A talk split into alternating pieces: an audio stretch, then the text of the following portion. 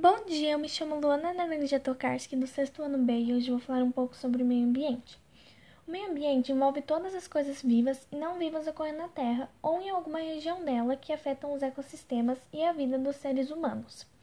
O meio ambiente está sofrendo algumas ameaças, e entre elas estão a poluição da água, do ar e do solo, o desmatamento, o depósito e disposição de lixo em locais inadequados, a caça e a pesca predatórias, o desperdício de alimentos e de recursos naturais e, por fim, o aquecimento global. A preservação da natureza é rentável sob o ponto de vista. Preservada, ela renderá frutos para o homem e coletividade como fonte de vida e recursos econômicos. Conheça agora algumas medidas simples que podem ser adotadas no nosso dia a dia para ajudar na preservação do meio ambiente.